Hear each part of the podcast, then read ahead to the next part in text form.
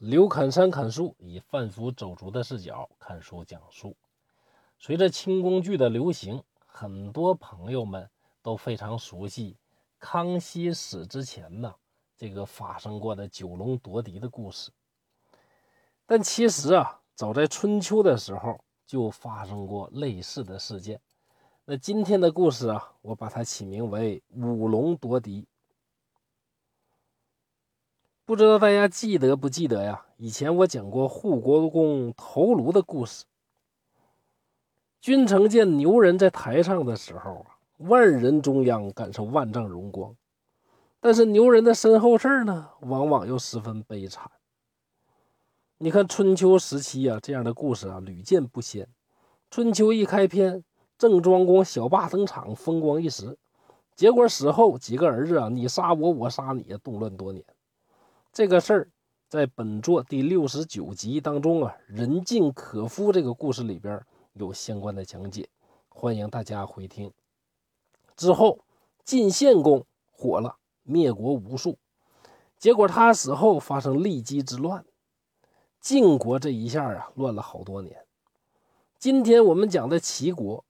春秋第一霸齐桓公死后，那更加的悲惨。齐桓公晚年呢，饿死在宫里边，死后没人收尸，身上的蛆虫都爬到大街上了。这点事儿啊，在前边第八集《齐桓公三宠臣》当中啊有相关的介绍，也欢迎大家回听。这齐襄公的悲剧啊，一方面是因为宠信奸佞。另一方面啊，也是太能生了。你想这老头啊有多坏呀？那么大岁数了，还和蔡国的小妹儿啊玩传阵。他的一生勤勉耕耘，一共生了十多个儿子。桓公本来啊指定这个公子昭为太子，并且把他托付给宋襄公。但是桓公另外四个儿子啊，公子无鬼、公子潘、公子商人。公子元哪个也不是省油的灯啊，各自结党。公元前六百四十三年秋天，听说这老头子要不行了，四个儿子一看呐，这个时候再不争取来不及了，各自领兵在宫门外呀，就公开的开始互相厮杀。在易牙和树雕的支持下，公子无鬼经过血腥屠杀，终于上位。并且呀，把其他几个公子啊都赶到国外去了。这时候突然想起来，哎，老爹搁哪儿呢？呀，对呀，老爹还在宫里躺着呢。进去一看呢，可怜这齐桓公已经去世两个多月了。可这四大公子，另外三个公子虽然被驱逐了，但还有一个威胁最大、最有资格登位的太子昭还在宋国呢。结果三个月之后，太子昭在宋襄公的军事支援下杀回齐国。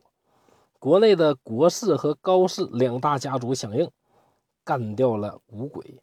公子昭正式继位，是为齐孝公。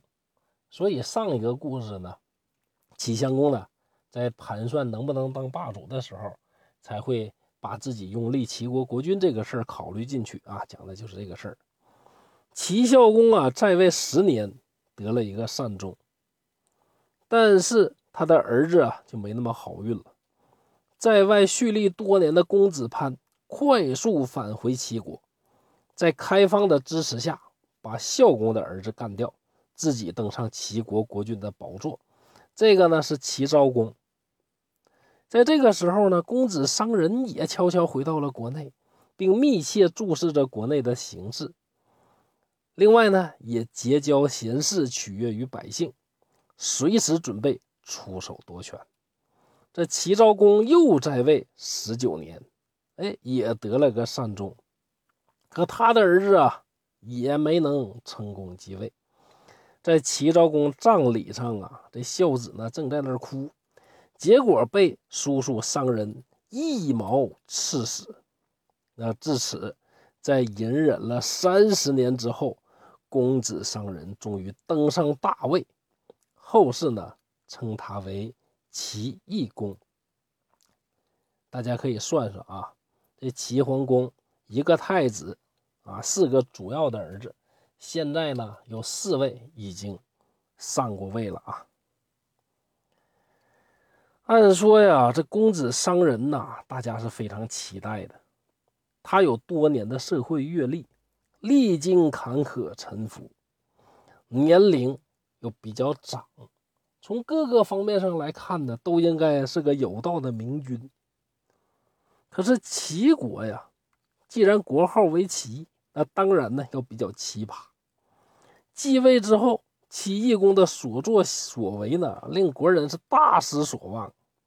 这货的性格啊，生性小气，睚眦必报，做事啊颠三倒四，生活荒淫无度。这当年齐义公当公子的时候啊，和一位叫丙处，他爹叫丙元，哎，争夺才艺，还没争过人家，怀恨在心。此时登上大位一想。老子一招拳在手，杀尽负我人，那必须的。丙元这老小子居然没等我上位就挂了，可惜可惜。不过死了没事啊，死了可以鞭尸嘛。于是带上一班人，把丙元的尸体挖出来，把两只脚给砍了。那可这丙处的老爹丙元人鞭尸了，哎，丙处居然还舔个脸去讨好齐懿公。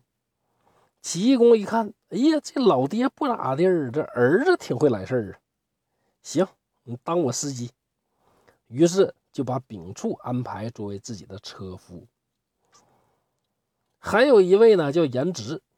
哎，这颜值啊，走了桃花运，娶了个漂亮的老婆。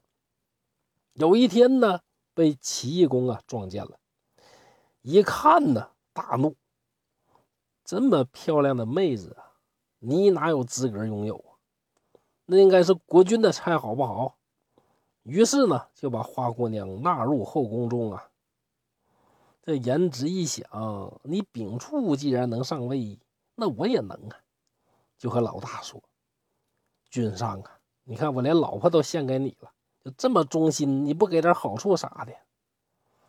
齐公心想：“哎呀，这有道理呀！”就任命这颜值啊为侍从。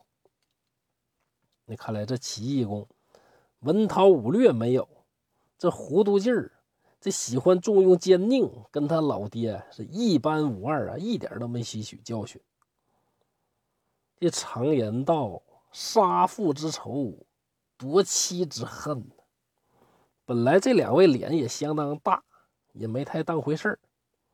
可是事儿啊，毕竟有这回事儿，难免呢出点什么意外。